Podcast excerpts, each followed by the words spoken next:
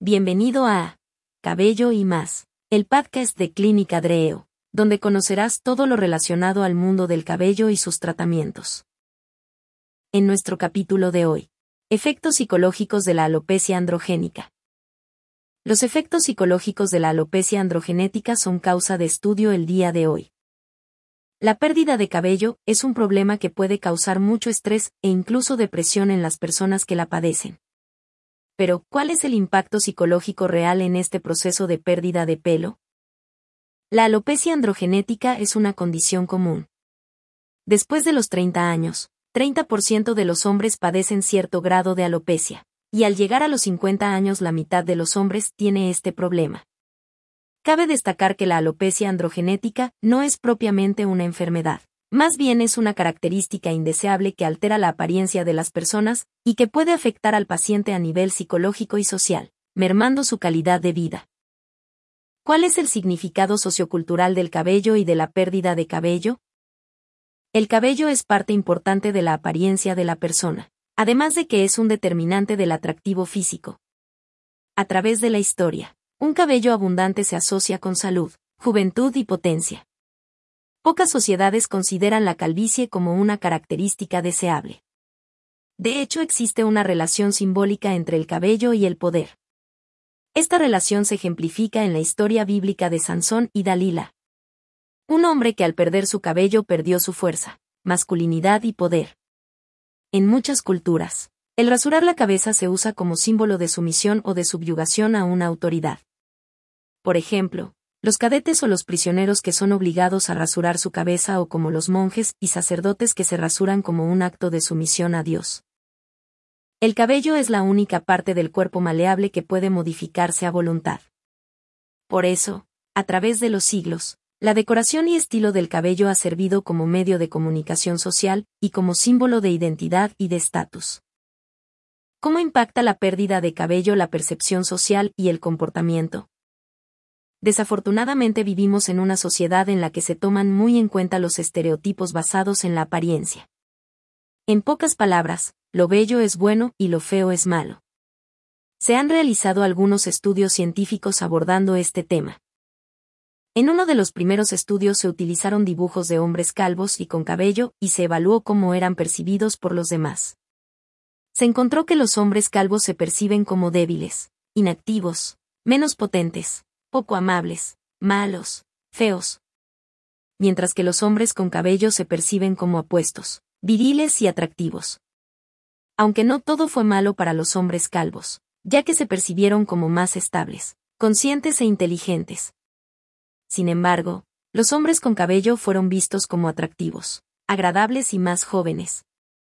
Otro estudio se realizó mostrando fotografías en vez de dibujos se encontró que los calvos se perciben como más viejos y menos atractivos física y socialmente.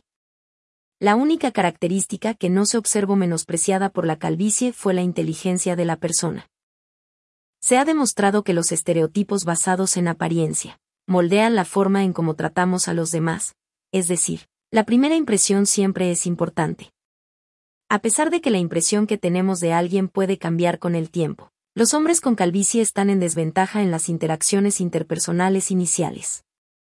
Esto puede afectar su experiencia social y calidad de vida.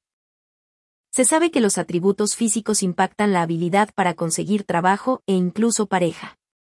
Un dato curioso, es que la mayoría de los hombres piensan que su calvicie disminuye sus posibilidades de conseguir pareja, pero no impacta su capacidad para conseguir un empleo. La realidad es que se necesitan más estudios científicos para medir el impacto de la alopecia androgenética en las interacciones sociales. ¿Cuál es el impacto de la calvicie en la autoimagen y en la calidad de vida? No hay muchos estudios que aborden científicamente esta pregunta. Sin embargo, los que existen nos dan una idea de cómo la calvicie afecta la calidad de vida de las personas y los efectos psicológicos de la alopecia androgenética. En algunas encuestas realizadas se ha visto que la calvicie se asocia con baja autoestima y ansiedad. En un estudio se usaron datos provenientes de una muestra de 145 hombres que no estaban buscando ni recibiendo atención médica para la calvicie. Los especialistas encontraron que entre más avanzada era la calvicie, generaba más estrés, y los pacientes se sentían más tímidos, menos atractivos y discriminados. También encontraron que entre más avanzada era la calvicie, había mayor preocupación en los hombres por buscar tratamiento y se esforzaban más por tratar de disimular y ocultar el problema. Otro estudio en el Reino Unido encontró que los hombres calvos tenían una autoestima más baja, eran más introvertidos y con una mayor incidencia de depresión. Hablando específicamente de mujeres, las investigaciones han encontrado que la alopecia produce efectos negativos en su vida diaria, baja autoestima y dificultades sociales. De hecho, se ha visto que las mujeres con alopecia experimentan mayor afectación en su interacción social una autoestima más baja y mayores problemas psicosociales que los hombres con este problema. Esto lo confirmó un estudio que encontró que las mujeres con alopecia experimentaban menor autoestima, menor bienestar psicológico y una menor calidad de vida. Además de que hacen más esfuerzo que los hombres para ocultar el problema.